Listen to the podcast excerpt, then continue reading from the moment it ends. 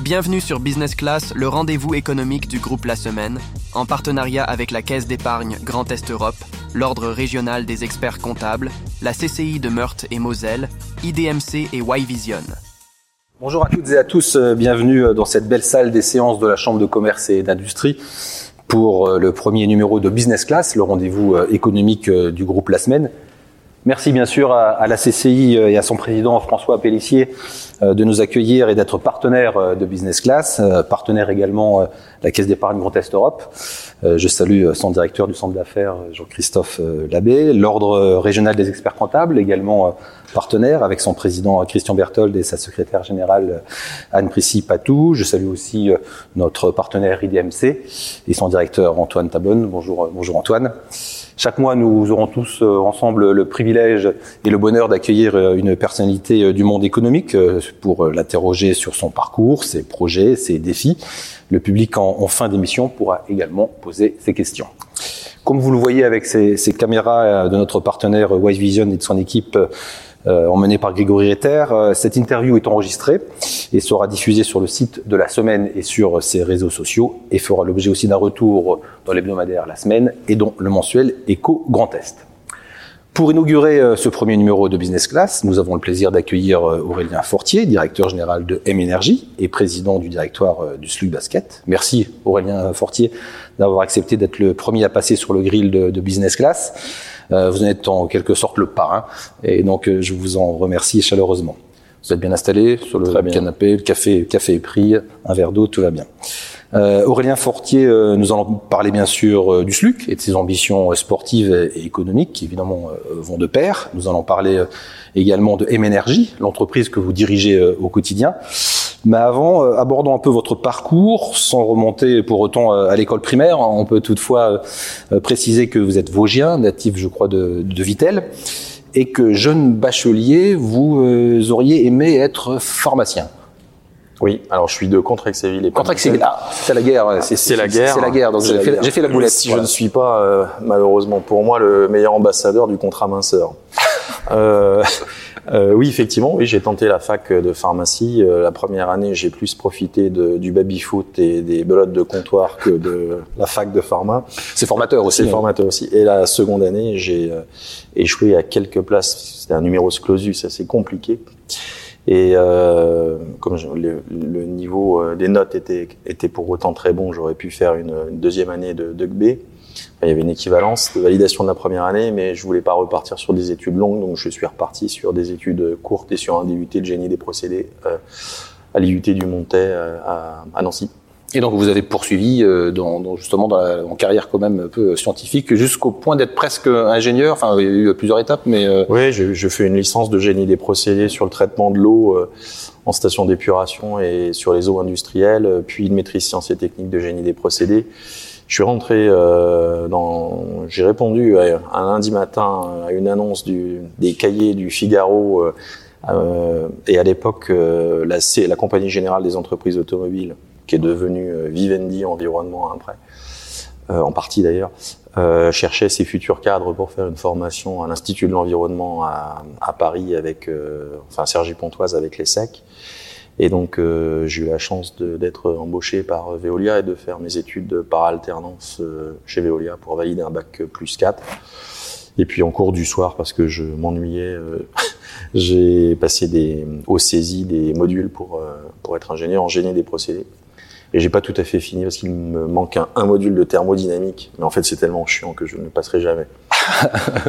Donc déjà, on voit déjà voilà, un peu pas d'hyperactivité, mais la volonté, voilà, de, j'allais dire, euh, d'être sur plusieurs fronts euh, à, à, la fois, quoi, même même durant les études. Oui, oui, je pense qu'être hyperactif, effectivement, ah, c'est pathologique, me semble-t-il, mais je crois l'être. Ouais. D'accord.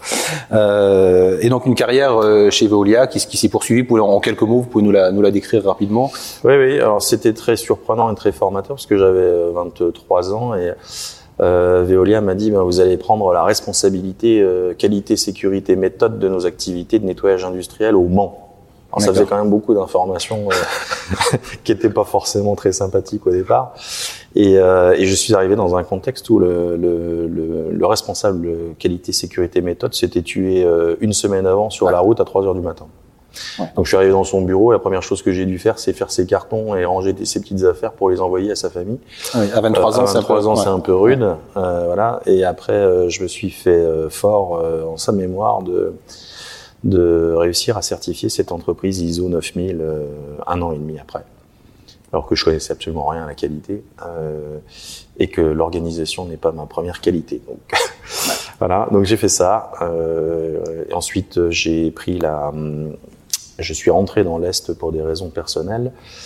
Euh, puisque j'ai connu mon épouse chez dans cette au cours de cette formation, enfin ma future épouse au cours de cette formation j'ai basculé sur les activités de déchets, sur les gestions euh, de collecter euh, de déchets euh, sur les sites industriels. Et puis j'ai eu la chance d'être chef de projet pour la création de la joint venture entre Peugeot et Veolia, qui externalisait tous ses moyens services techniques généraux. C'était 100 millions de budget de fonctionnement avec un gros plan de productivité. Et on a réussi sur les activités qui étaient les miennes à réduire de 100 millions à 82 millions. Donc ça sur les sites industriels de, Peugeot, c'est ça euh, Sochaux, Sochaux. Mulhouse et Vesoul. Donc euh, une économie substantielle. J'ai fait ça pendant deux ans. Ce qu'il fallait vraiment, c'était des data rooms et des workshops euh, pendant deux ans. C'était absolument euh, très intéressant. Data room et workshop, c'est les deux mots d'anglais que je connais. et puis dans le domaine du basket, il y en aura peut-être un peu plus. Ah ouais, mais je suis pas très bon quand même. Et puis ensuite, j'ai pris la direction des marchés industriels de Veolia. Hein, donc tout ça, ça se résume en, en, quasiment un peu moins de dix ans. Veolia m'a m'a donné la direction des, des, activités de nettoyage industriel dans l'est de la France. Et euh, c'est au moment où Veolia avait un endettement absolument colossal et devait se séparer d'actifs non stratégiques pour euh, 360 millions d'euros. Les activités de nettoyage industriel en faisaient partie. J'avais la chance à ce moment, à ce moment-là d'être euh, géré directement par la présidente des activités de nettoyage qui n'était, enfin qui est toujours, qui n'est autre que Estelle Brachianov, qui est devenue la directrice générale exécutive de Veolia. Et donc, euh, ils ont cédé leurs activités de nettoyage à un groupe qui s'appelait à l'époque euh, TFN Propreté, qui est devenu le groupe Atalian. Et euh, j'ai basculé avec J'ai basculé avec ce transfert-là, seul survivant au bout d'un an, parce que tous les autres se sont fait se sont fait débarquer. Et j'ai réussi à tenir une petite dizaine d'années chez Atalian, ce qui est un record de longévité pour cette entreprise. Et donc je gérais au départ à peu près 50 millions d'euros de chiffre d'affaires et puis à la fin avec les opérations de croissance externe successives, c'était quasiment 200 euh, millions et quasiment 12 000 salariés. Euh, donc là on est en quelle année à peu près euh, sur la fin de votre parcours chez La fin du parcours c'est mars 2021. D'accord. Et c'est là que vous rencontrez Dominique Massonneau? Alors, vous l'aviez peut-être rencontré déjà avant. alors non, pas du tout. Pas du tout. Enfin, si je l'avais rencontré, on s'était salué deux trois fois, mais sans, sans se connaître du tout. En fait, j'ai euh, décidé de quitter Atalian en décembre 2020 et euh, j'ai négocié mon départ pour euh, des, conditions de, validation de compte qui ne me convenaient pas. Et euh, j'ai rejoint, donc je n'avais rien, et il se trouve qu'un cabinet de recrutement est venu me chercher pour le poste chez M Energy, avec un certain nombre d'autres candidats que M. Massonneau a fait le choix de me faire confiance, et j'ai rejoint l'aventure en en mai 2021. Voilà, donc Dominique Massonneau, président de M Energy, et donc euh, vous êtes recruté en tant que DG, En tant que directeur général, c'est ça, tout à fait. Donc on va s'attarder un peu sur euh, sur M Energy justement. Est-ce que vous pouvez nous nous redresser un peu le le, le, tableau un peu de, de, de l'entreprise? Oui, alors M Energy, c'est une société euh, au départ, enfin historiquement, les gens connaissent M Energy davantage sous le nom de Solorec, avec des implantations euh, dans les Vosges, euh, sur Nancy, un peu sur Metz. c'est un groupe qui était dirigé par Patrick Steinmetz et présidé donc par Dominique Massonneau et qui s'est fait par opération de croissance externe successives. En quasiment une cinquantaine d'opérations de croissance externe. Moi, j'ai pris la suite de Patrick Steinmetz quand il est quand il est parti en retraite. Le groupe a commencé autour de, de, de 5 à 6 millions d'euros. Aujourd'hui, on en fait on vient de clôturer les comptes 2022 et on va clôturer à 64 millions d'euros de chiffre d'affaires. On a un prévisionnel budget 2023 autour de 74 millions d'euros. Euh, on continue les acquisitions et surtout euh, le job pour lequel j'ai été embauché plutôt d'essayer de relever euh, le niveau de le taux d'EBITDA et de faire en sorte que les acquisitions qu'on va faire aient des ROI un peu plus courts que les opérations précédentes. Alors petite reprécision sur l'activité même. Oui. les activités. En fait, il y a deux activités. Euh, il y a la moitié du chiffre d'affaires qui euh, qui concerne le, le B2C sur une activité qui s'appelle M Energy Service et qui va donc majoritairement se traduire par l'entretien de chaudières murales le remplacement d'appareils euh, avec une vraie mutation vers les, les, énergies renouvelables, où on pose de plus en plus de pompes à chaleur RR ou RO, et du photovoltaïque qui est en plein boom. On a des activités notamment au, au Luxembourg qui sont quasi dévolues au développement du photovoltaïque, parce qu'il y a un système d'aide luxembourgeois qui est très fort là-dessus. Et l'autre activité du groupe, euh, c'est euh, de la gestion de moyenne et grosse puissance, où on va euh, exploiter des chaufferies collectives pour des bâtiments haussmanniens à Paris, en région parisienne, euh, quelques gros sites industriels. On va traiter, on, va gérer des centrales de traitement d'air, euh, de, des réseaux d'eau glacée et, des chaufferies. Et puis ensuite, on a des chaufferies collectives chez les bailleurs sociaux, et notamment particulièrement dans l'Est, avec les plus gros bailleurs sociaux qui sont quasiment tous clients de M-Énergie. Donc c'est 50-50 de chiffre d'affaires. Et la stratégie, c'est toujours de développement à la croissance externe la stratégie euh, de, édictée par notre président, par euh, mon président Dominique Massonneau, c'est de continuer ces opérations de croissance externe, rationaliser les agences à taille euh, trop petite, et puis améliorer le niveau de résultat pour améliorer la profitabilité et donc la valeur de l'entreprise. En termes de, vous êtes pratiquement en termes d'effectifs, pratiquement une UTI, quoi. Vous êtes à 500 collaborateurs. On est, on sera à 500 sur la fin de, sur la fin d'exercice, oui, tout à fait. Avec une partie de la vérité, je crois. Enfin, moi, ça m'a, ça m'a marqué lorsqu'on on a un peu parlé entre nous, c'est que vous travaillez aussi avec des maisons de champagne. Alors euh, oui et non. Ah. Nous, sommes sur une grosse, enfin sur une acquisition d'une entreprise qui. C'est pas fait encore. Non, c'est pas fait. Ça ne saurait tarder. Monsieur Massonneau doit défendre le dossier euh, dans les 48 heures. Et euh, normalement, effectivement, on aura une bonne surprise pour euh, travailler sur du, de la production de froid sur les cuveries des maisons de champagne. Oui. D'accord. Euh, Est-ce que actuellement, on sait dans le domaine de, de, de l'immobilier, de, de l'habitat, on a un peu, on arrive à un peu. À on est arrivé à un pic, on est en train d'un peu de redescendre, on est peut-être arrivé même d'ailleurs à un creux de la vague, le marché se, se contracte. Est-ce que M Energy est, est touché, risque d'être touché par ce, par ce ralentissement à venir dans le domaine de l'immobilier? Alors non, parce qu'on n'intervient pas sur les travaux neufs, on est vraiment sur de la rénovation, sur les marchés de rénovation. Euh, en revanche, euh, il y, a, y, a un premier phénomène qui est euh, la crise énergétique avec le prix du mégawattheure gaz qui s'est envolé et la mise en place du bouclier tarifaire où nous, ça nous génère des difficultés importantes en tant que B, en, en, en termes de BFR, enfin de besoin en fonds de roulement parce que euh, nos clients généralement nous payent l'écart entre le prix du mégawattheure et le bouclier tarifaire en attendant qu'on touche nous le bouclier tarifaire. Donc aujourd'hui, c'est un impact de quasiment 2 millions d'euros sur notre BFR, ce qui est colossal au niveau de la taille du groupe. Et puis, euh, ensuite, euh, de plus en plus, les politiques des collectivités locales sont la mise en place de réseaux de chaleur urbains, euh, avec dans certains cas de, collectivités des obligations de raccordement. C'est le cas sur Paris. Euh, donc, euh, plus il y aura de, de raccordement au réseau de chaleur, moins il y aura de chaufferie collective alimentée en propre par du gaz.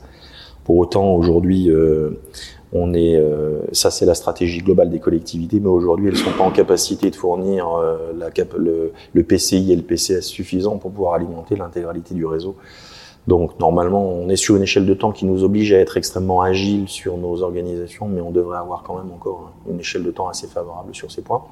Puis ensuite ça nous oblige à, à faire un vrai brainstorming sur les solutions énergétiques qu'on doit apporter au bâtiment. Moi je suis convaincu qu'on doit proposer un mix énergétique sur les bâtiments, une certaine forme d'autonomie énergétique entre du photovoltaïque, euh, de la PAC, euh, de la pompe à chaleur hybride et, euh, et pourquoi pas de la géothermie ou d'autres d'autres systèmes de chauffage. Donc là, vous évoquez, vous évoquez un certain nombre de, de, de, développements. Ça nécessite automatiquement d'adapter aussi euh, ces équipes parce que euh, voilà, faire du photovoltaïque, de la géothermie, c'est peut-être pas, c'était peut-être pas le métier premier d'M-Énergie, et y compris des collaborateurs. Donc je crois qu'il y a un gros enjeu RH aussi de, en termes de, de oui. transformation des, des, métiers. Donc il y a réorganisation, enfin restructuration, vous l'avez dit, et mais il y a aussi euh, transformation des, des, métiers. Oui, alors c'est exactement ce que Monsieur Massonneau euh, m'a évoqué quand il m'a recruté à me dire il va falloir accompagner donc cette transition énergétique et puis former nos chauffagistes euh, vers des frigoristes, parce que c'est absolument pas le même, le même métier, les mêmes qualifications. Euh, c'est la mutation qu'on est en train d'opérer au niveau du groupe. Euh, ce qui est très bien, c'est que ça nous permet de donner des perspectives à nos, nos collaborateurs et de leur apporter un peu de, de visibilité sur, euh, sur de l'opérationnalité et puis sur, de, sur de, de, des évolutions de carrière. Et ce que nous venons de mettre en place au niveau du, du groupe, qui est un, un point qui me tenait à cœur, c'est on est en train de mettre un, un centre de formation interne euh, à Ludre. Au siège social? Au siège social, nous permettant d'avoir des, des formations de nos techniciens que les populations un peu plus âgées, qui ont potentiellement des TMS ou d'autres, ou qui ont envie de, de, faire un peu autre chose et qui ont des capacités à passer, à être un peu formateur et, un peu pédagogue, vont pouvoir former les nouvelles générations sur, sur un banc d'essai, tant sur le chaud, sur le froid, sur les automatismes. Donc c'est à la fois effectivement euh, que les, les, les, plus anciens d'entre vous, ceux qui sont un peu voilà marqués par le par le métier, se transforment en tuteurs, euh, c'est ça, intégrer du monitorat pour les jeunes euh, que vous recrutez. Exactement. Ça fait partie du programme de GPEC, enfin de gestion ouais, prévisionnelle des emplois et des compétences, qui, euh, qui est un peu le, notre fer de lance. Donc question habituelle lorsqu'on a un chef d'entreprise devant soi, c'est actuellement pour recruter, c'est galère pour vous ou ça va pour M-Énergie c'est compliqué, euh, je, je, dirais peut-être un peu moins compliqué que le marché d'une façon générale, mais ça reste effectivement extrêmement tendu.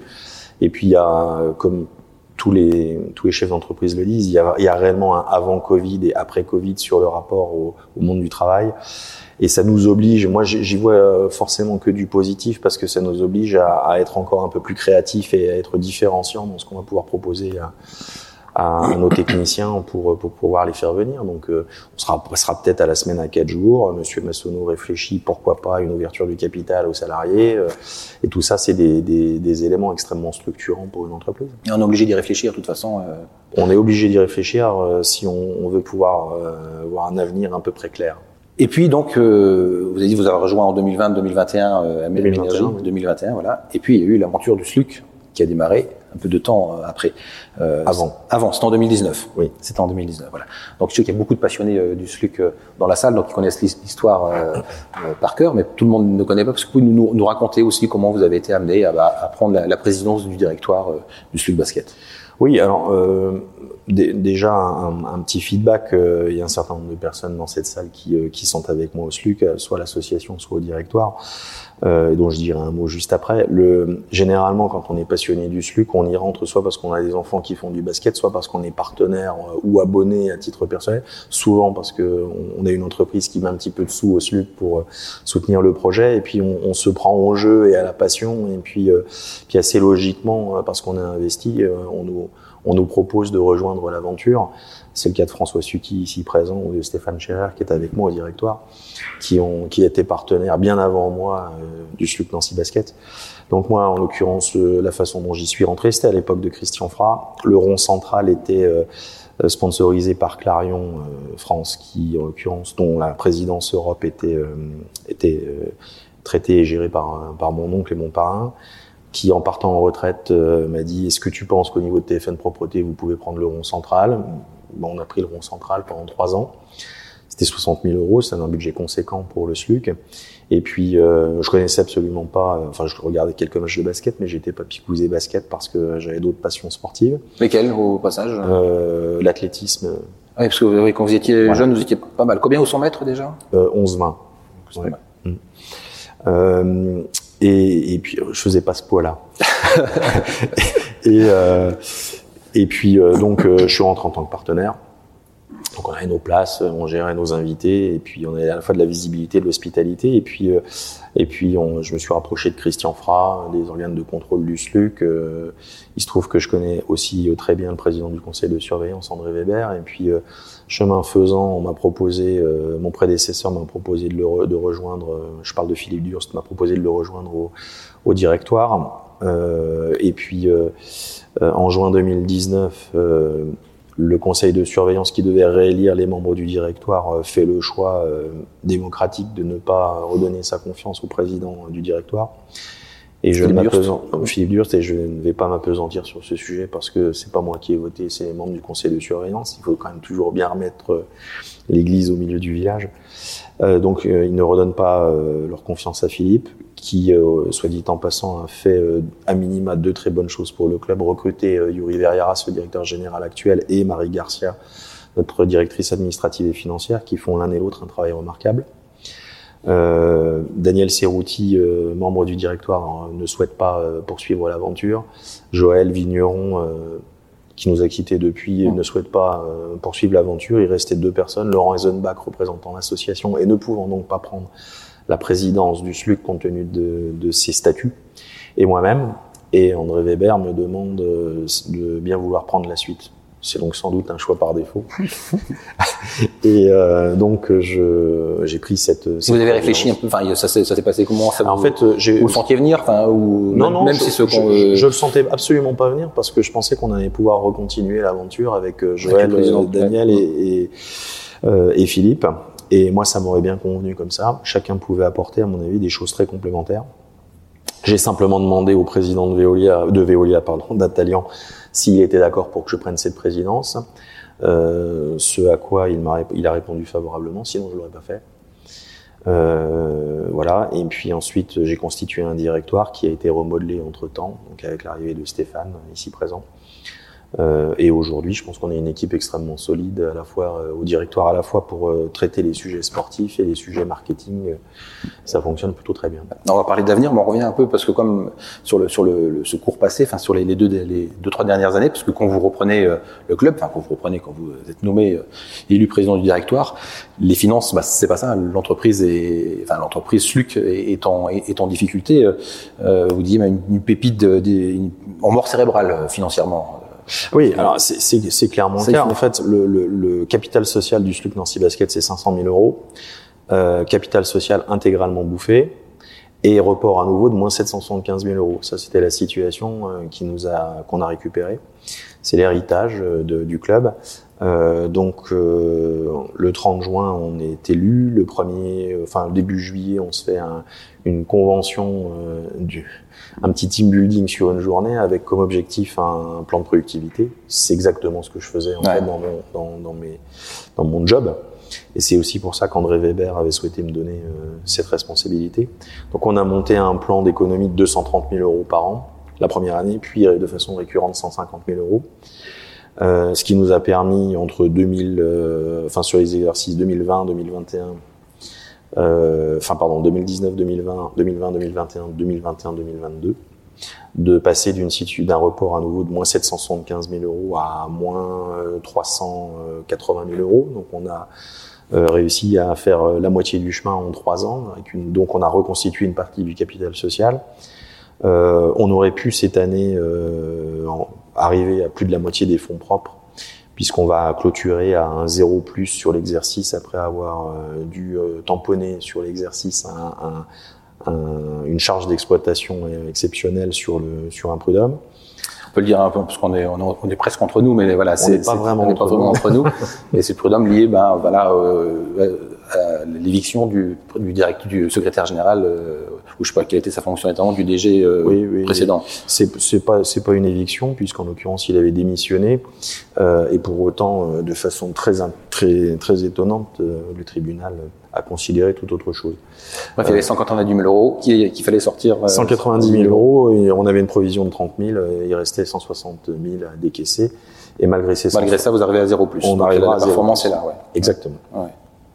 Donc tout va bien sous le soleil.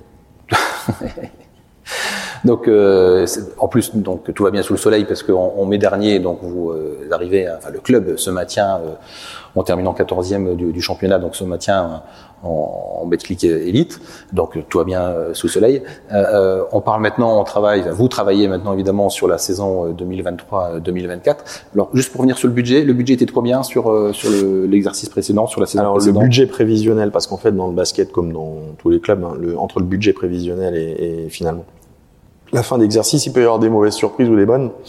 On avait monté un budget prévisionnel à 4 millions 3.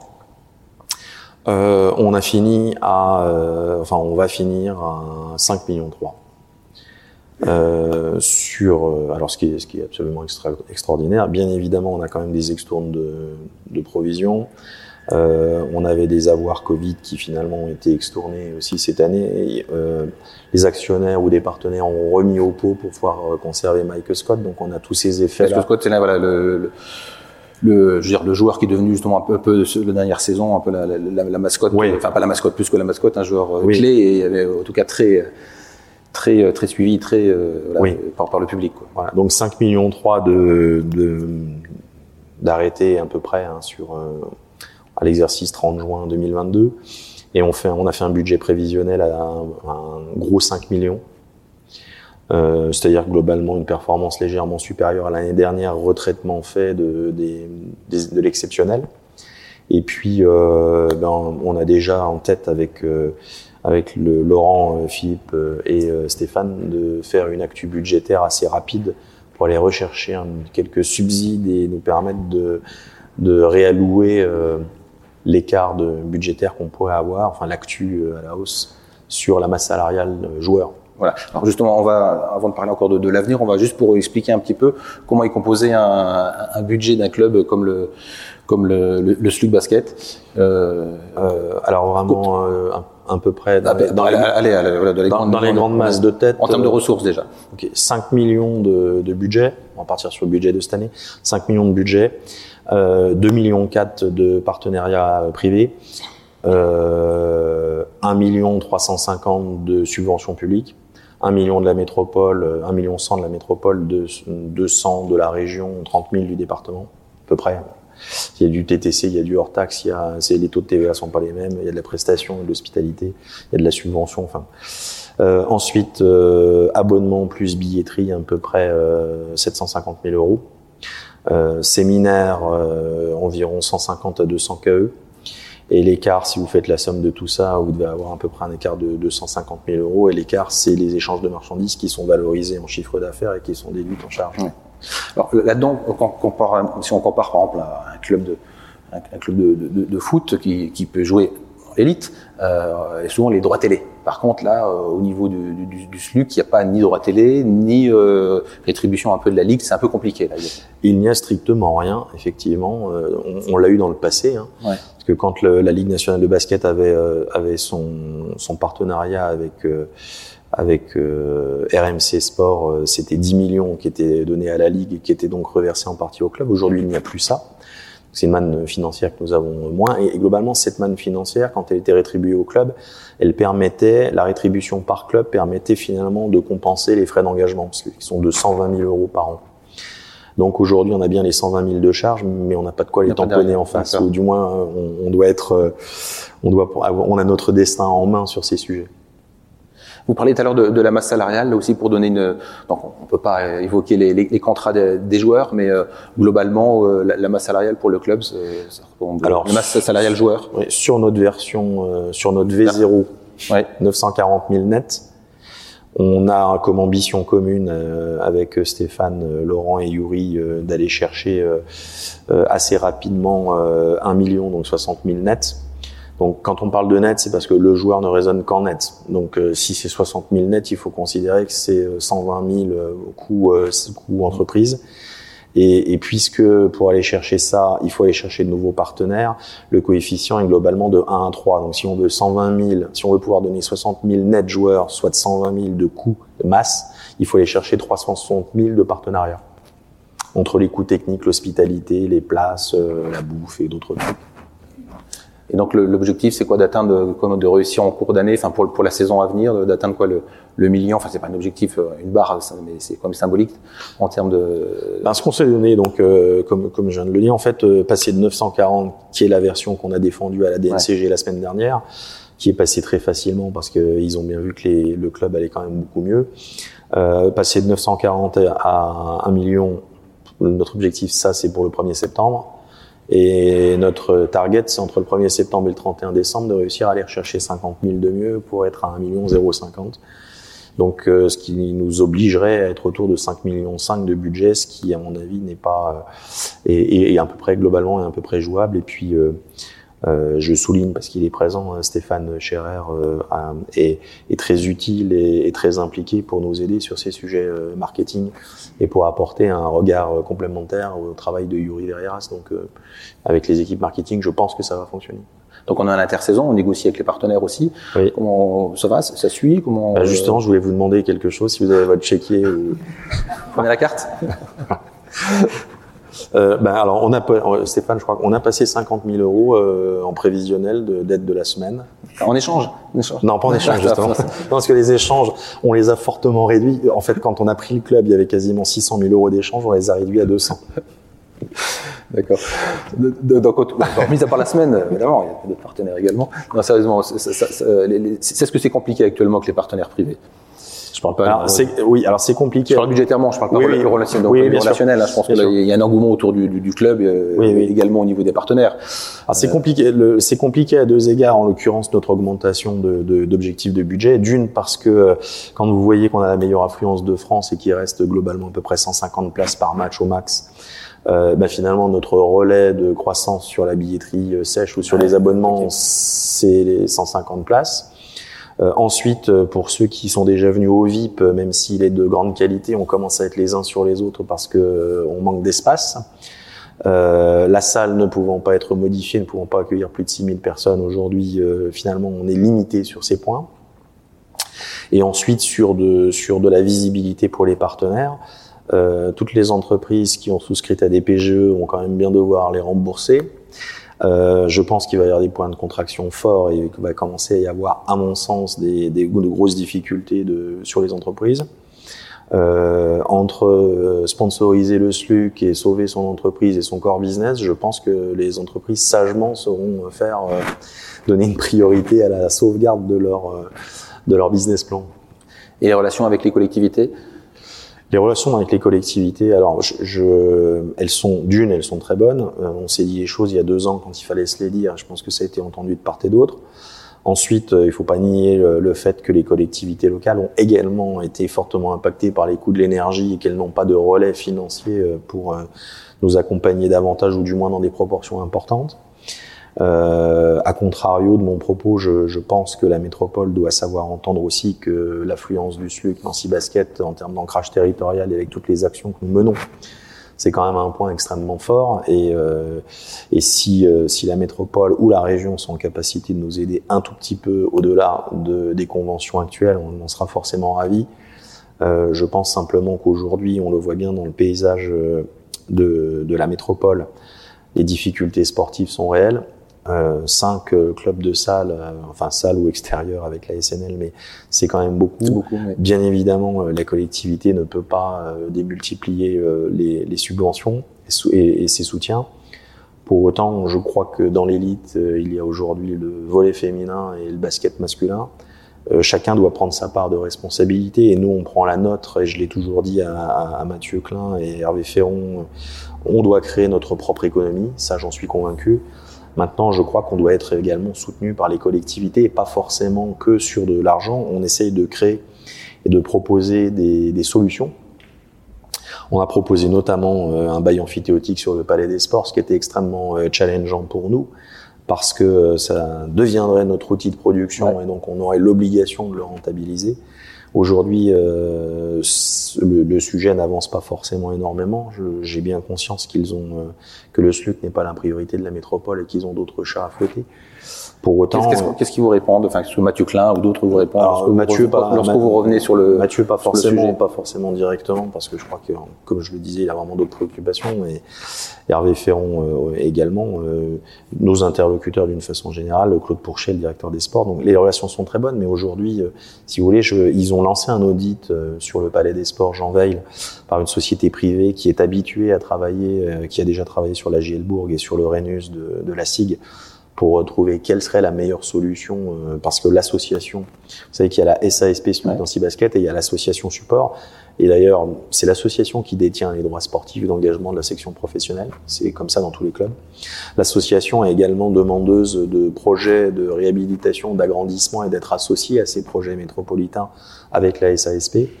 Donc, euh, euh, on, on va voir normalement ce, ce prestataire extérieur doit rendre sa copie pour le 30 juin à la métropole.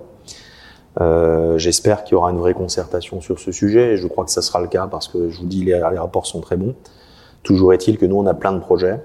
On voudrait absolument euh, les vecteurs de croissance pour notre club sont exactement euh, le calque de ceux de la JL Bourg qui d'ailleurs est le seul club euh, de l'élite du basket à avoir obtenu le label or euh, la semaine dernière. Et le SLUC, euh, a eu, euh, Le label l'argent. argent, Ah, argent. Vous êtes monté d'un d'un cran. Voilà. Euh, et, et en fait donc, Donc il c'est un label décerné par la Ligue. hein. Exactement. Il faut qu'on crée notre propre économie. Et les relais de croissance de notre économie, c'est avoir un musée SLUC, c'est faire un restaurant, Un, un musée SLUC? un musée SLUC, Ouais. euh, avoir un restaurant, euh, pourquoi pas avec un musée vivant euh, entourant, entouré par ce restaurant, des salles de formation, des salles de divertissement, enfin vraiment quelque chose de un entertainment qui nous permettrait que les familles viennent du midi jusqu'après match et l'après-midi puissent faire du basket 3-3 en, en, lien avec l'association. On a quand même tous ces jeunes formés à l'association euh, soit en tant que futur coach, soit en tant qu'arbitre, qui, qui, peuvent avoir aussi ce projet un peu structurant. Il y a la partie euh, restauration, on peut mettre des flippers, on peut mettre des machines à shoot, on peut faire plein de choses qui soient un peu sympas. Dans tous les cas, euh, pour cela, il nous faut aujourd'hui euh, du foncier, il faut pouvoir avancer avec la métropole, on ne pourra pas le faire seul. Euh, et, et, comme j'ai déjà pu le dire aux différents élus, moi, j'attends leur aide là-dessus, parce que s'ils n'ont pas capacité à nous donner davantage d'argent, ce qu'on comprend vraiment, totalement, réellement, euh, dès lors qu'on a capacité à se bouger et à apporter euh, des idées et tenter d'être agile, il faut qu'on soit, qu'on soit soutenu sur ce point. Nancy est une terre de basket, euh, au-delà du fait de le dire, il faut qu'on ait capacité à ce que ça le reste. Est-ce que le terreau est là enfin, euh, La structuration, enfin voilà, vous avez adressé le, le club, l'engouement euh, du public qui est là, euh, oui. meilleure influence. Ah, moi, j'ai rien fait, c'est nous. Nous avons adressé le club. Mais... Ouais. Donc maintenant, s'il faut passer effectivement à l'étape du dessus, à l'étape supérieure, il faut, il faut qu'on vous donne. Qu on, a besoin, on a besoin de soutien. Parce que justement, en termes de budget, si on se compare avec d'autres grands clubs, voilà, 5-6 millions, ça reste la partie inférieure en termes de budget. Oui, oui. La moyenne doit être autour de 6 millions 5 euh, avec euh, Monaco à 21 millions qui est complètement hors sol et Lasvel à 16 millions. Ouais, donc 3 à 5, 3 à 4 fois plus. Voilà. Et puis euh, la médiane doit être autour de 6 millions. Et effectivement, l'année prochaine, le challenge, c'est qu'on va passer, l'élite va passer de 18 clubs à 16 clubs, donc il y aura trois descentes. Donc, je redis bien, c'est bien à nous à prendre nos responsabilités sportives et à, prendre des paris, d'autant qu'il s'agit d'une SASP, donc une société privée. En revanche, on a besoin de soutien des collectivités, et encore une fois, pas que financier, mais potentiellement organisationnel ou sur des projets, pour nous donner de la visibilité, pour nous permettre de rester durablement dans l'élite. Euh, parce qu'on sait bien que le sport c'est plein d'incertitudes. On le voit sur des clubs, euh, des clubs amis euh, de la métropole, et finalement rien n'est jamais acquis. Donc les objectifs sportifs pour cette année, c'est le pour la saison qui va démarrer, le oui. maintien. Oui, un peu plus que le maintien de nouveau, voilà. Euh, en fait, le, les objectifs qu'on s'est fixés avec euh, avec l'équipe dirigeante, euh, la priorité va être le maintien. Effectivement, il faut pas se mettre de, de trop de pression quand même au-delà de cela. Pour autant, on aimerait bien réussir à finir dans les dans les dix premiers. Euh, 5 millions 5 de budget. On, on s'est fixé comme target dans les deux ans à venir avec euh, Laurent, Stéphane, euh, Philippe et Yuri à, de réussir à aller chercher 6 millions 5 de budget euh, et d'aller chercher la dernière place des playoffs pour pouvoir euh, huitième huitième voilà pour pouvoir euh, choper d'une part les playoffs et permettre au public nancéen de voir des matchs un peu encore un peu plus sympas dans un contexte différent et puis éventuellement aller chercher une place européenne.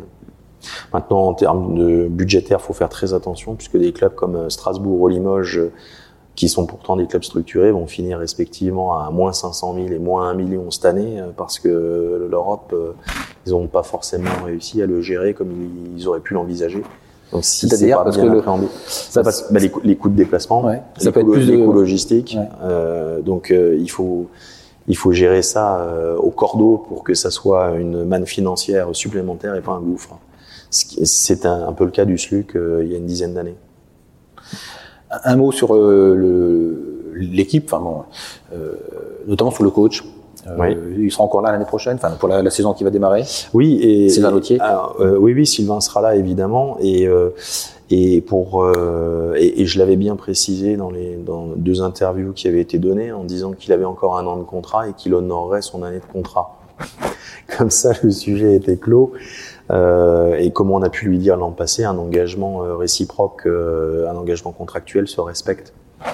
Donc, euh, et, et, et, je lui ai bien rappelé que en cours de saison, quand le bateau a fortement tangué et qu'un certain nombre de partenaires ou d'abonnés demandaient sa tête, personne ne l'a eu parce que la gestion et l'éthique qu'est la nôtre au niveau du directoire, c'est pas de couper des têtes et c'est pas de considérer que le coach est responsable de tout On a été dans le passé euh, obligé de nous séparer des deux coachs précédents parce qu'il y avait un problème de communication et qu'on ne pouvait pas communiquer avec eux. Après, dès lors qu'il y a communication et qu'elle est extrêmement fluide, euh, si les résultats sportifs ne sont pas là, c'est comme dans une entreprise. Euh, parfois, on essaye d'être extrêmement investi et on n'a pas les résultats qu'on attendait.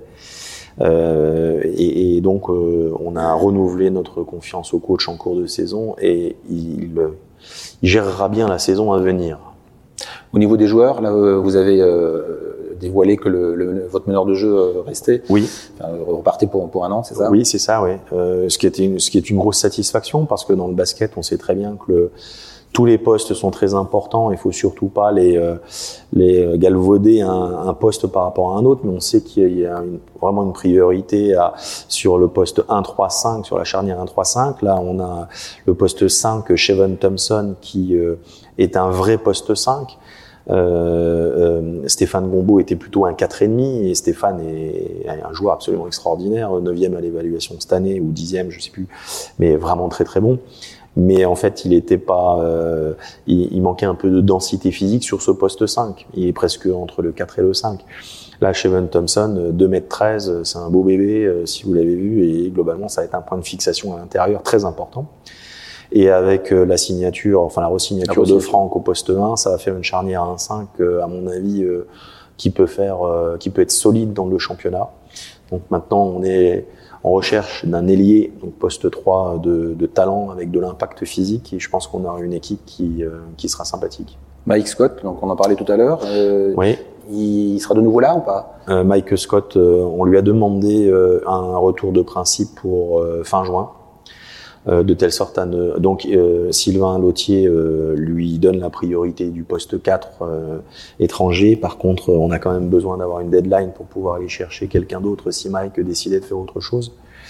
je pense que je, je l'ai eu par WhatsApp il y a deux jours. Il est euh, il est assez taraudé parce qu'il a adoré son expérience à Nancy. Maintenant, euh, être à l'autre bout du monde par rapport à sa famille, c'est quand même pas tout à fait simple. Et puis euh, surtout, Porto Rico, c'est ça hein Il joue à Porto Rico là, et, et, surtout, il a des statistiques et, et, notamment encore à Porto Rico dans le championnat. qui font que finalement il va attiser énormément de, de convoitises et qui va être fortement trusté. On va revenir sur vous, Aurélien Fortier quel genre de président, enfin êtes-vous Donc on voit bah, évidemment très investi euh, pour le redressement euh, du club. Aussi, on, vous venez de le démontrer. Voilà, vous suivez évidemment l'aspect sportif, évidemment euh, de manière de manière assez assez proche. Euh, Est-ce que vous êtes le genre de président à, à descendre dans, dans, les vestiaires, à essayer de mettre son, son grain de sel Comment ça se passe au sein au sein du club? Ah, peut-être la, expliquez-nous peut-être la répartition des rôles. Ah, mon, mon, mon, grain de sel, non, je crois pas. Euh, en fait, déjà, on est sur une organisation qui, au sein du directoire, est plutôt collégiale, donc les décisions, on les prend ensemble. Le rôle du président euh, dans les statuts de la SASP, c'est plutôt euh, justement euh, la, la, visibilité et les échanges avec les médias, avec les, avec les collectivités locales. Mais il n'y a pas de hiérarchie à proprement dit euh, au sein du directoire. Ce sont les statuts de la SASP d'ailleurs qui sont écrits comme ça, donc on ne fait que les respecter. Euh, dans la répartition des tâches, euh, Laurent Eisenbach euh, est systématiquement sur la constitution de l'équipe avec le coach. Et, euh, et, dans les vestiaires avant le match pour le brief avant match. Moi, je n'y vais pas. Vous n'y êtes pas. Je n'y suis pas avant match, sauf s'il y a un gros message à passer euh, parce qu'on est en difficulté, ce que j'ai fait deux fois au cours de la saison. De cette, de cette saison-là, ouais. Exactement. Et, et systématiquement, défaite ou victoire après les matchs, je vais dans le vestiaire.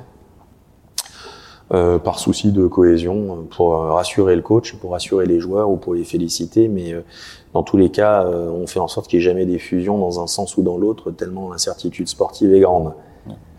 Les matchs à l'extérieur, j'ai lu dans la semaine notamment oui. que voilà, à un moment donné vous hésitiez à l'extérieur parce que vous aviez peur de taper au chat noir. Oui, vous avez raison. À chaque fois, on prend des cartons, donc j'ai arrêté.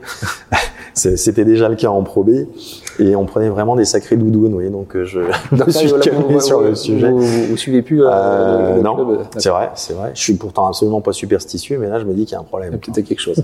Donc au passage, ça n'a rien à voir, mais comme je précise que c'est une présidence bénévole, hein, vous êtes. euh, Ah oui, oui, je, je confirme que c'est une présidence Ah, voilà, bénévole. Coûteuse même, plutôt coûteuse. Bon.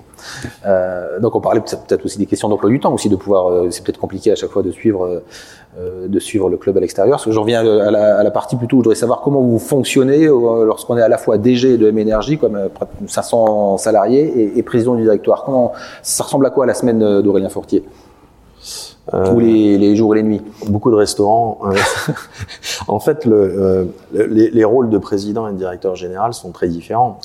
Euh, chez M Énergie, le président est Dominique Massonneau, le directeur général c'est moi-même. Donc euh, mon job, celui pour lequel je touche une rémunération et que j'essaye, c'est, créer du résultat sur cette entreprise que je dirige effectivement. Euh, le rôle de président, euh, c'est de superviser euh, globalement et de s'assurer que le plan stratégique euh, porté par euh, la voix du directoire est traduite dans les faits de façon opérationnelle par euh, Yuri Verrias, qui est directeur général. Donc on doit faire très attention au respect des statuts si on veut éviter euh, quelques déconvenus et surtout que le club continue à avancer. Donc euh, le président et directeur général, dans, ma tête, c'est très clair. Et c'est euh, c'est peut-être d'ailleurs ce qui a créé quelques difficultés dans, les présidences précédentes du SLUC, où les présidents étaient des patrons d'entreprise et, et patrons de leur propre entreprise et avaient sans doute quelques difficultés à, rendre des comptes au conseil de surveillance parce qu'ils n'avaient pas l'habitude de rendre des comptes puisque c'était leur propre entreprise. Moi, j'ai toujours été, euh, depuis euh, le début de ma vie professionnelle, euh, dans l'obligation de rendre des comptes à ma hiérarchie. Donc pour moi, j'aurais tendance à dire que c'est un peu, un peu plus facile, ou du moins c'est parfaitement clair dans ma tête.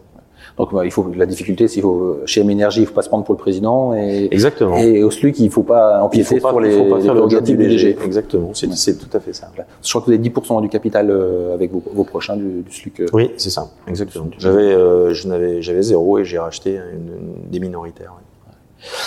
Question aussi qu'on doit vous poser d'une manière assez, assez, euh, assez traditionnelle, euh, en termes de management, Ouais. entre une entreprise et, euh, et un club sportif, quelles sont les, les, les, les, les grosses différences, les points communs et les différences Euh, les points com- le point commun, c'est de réussir à créer de la satisfaction et de l'engouement dans les équipes.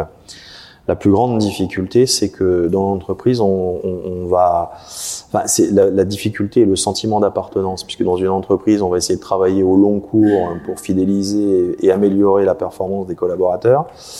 On travaille sur la culture d'entreprise. On travaille sur la culture d'entreprise, on essaie de leur proposer euh, euh, une, des évolutions de carrière dans le temps. Euh, et surtout, en termes de, je, sur ça c'est vraiment sur la partie management, dans un club sportif, vous avez des joueurs qui viennent pour une saison, surtout les joueurs étrangers.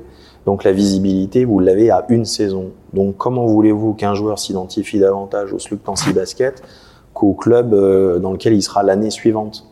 Euh, même si donc alors certes le, le, le type de management du coach euh, la façon dont il va être accueilli à Nancy la façon dont on va euh, euh, discuter avec membre du directoire peut changer un peu la donne. Pour autant ils sont sur des carrières extrêmement courtes.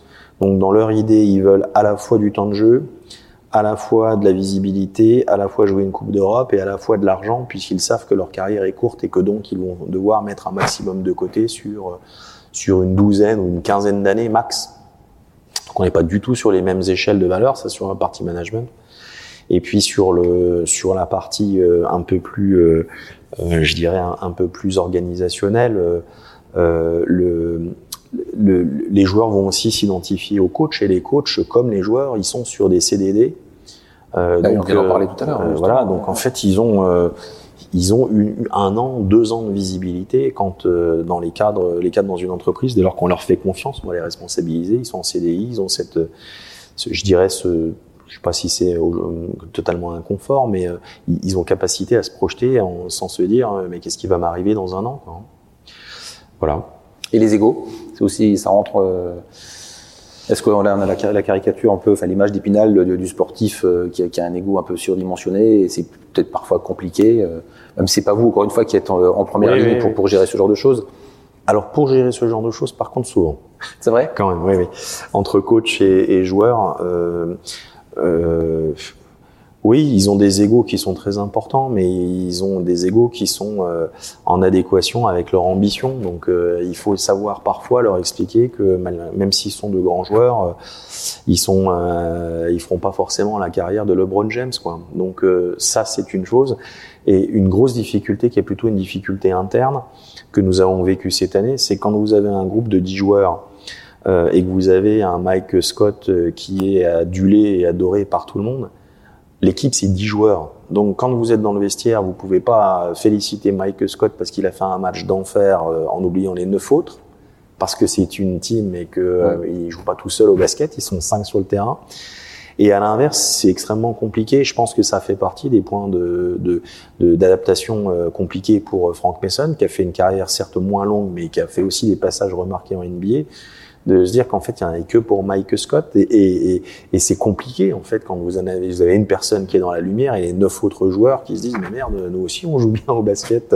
Si vous regardez l'évaluation du championnat la meilleure évaluation du championnat c'est Caleb Walker juste derrière Stéphane Gombo et alors certes ce sont des joueurs qui sont euh, qui sont très appréciés mais la personne qui a fait l'identité un peu vis-à-vis -vis du public euh, cette année, c'est Mike, parce que 650 matchs NBA, parce qu'un garçon d'une facilité à aborder, d'une proximité euh, assez dingue.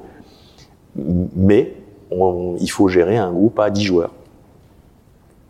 Ok, l'heure tourne, Aurélien Fortier, on va donner la parole euh, à, la salle s'il y a des, questions. Normalement, il doit avoir des, micros qui sont à votre, à votre disposition.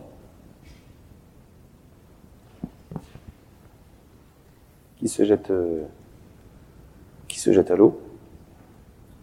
Oui. Christophe Labbé.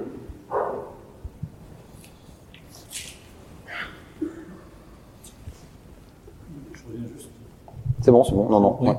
Sur la partie plus euh, M énergie, un sujet d'actualité. Alors, euh, vous êtes concerné peut-être pas au premier chef, mais quand même sur une partie de votre activité. C'est, on parle de plus en plus justement des, des décisions des pouvoirs publics de supprimer les, les chaudières au gaz. En, quoi est-ce que ça va impacter votre activité qu'est-ce que vous pensez de cette mesure qui semble assez, euh, assez euh, comment dire, commentée dans, dans, dans les milieux professionnels? Oui.